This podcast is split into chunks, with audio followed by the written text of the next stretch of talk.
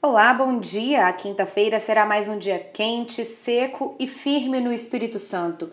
Inclusive hoje, a temperatura pode bater o recorde com máxima prevista de 37 graus na capital. As condições do mar não mudam muito.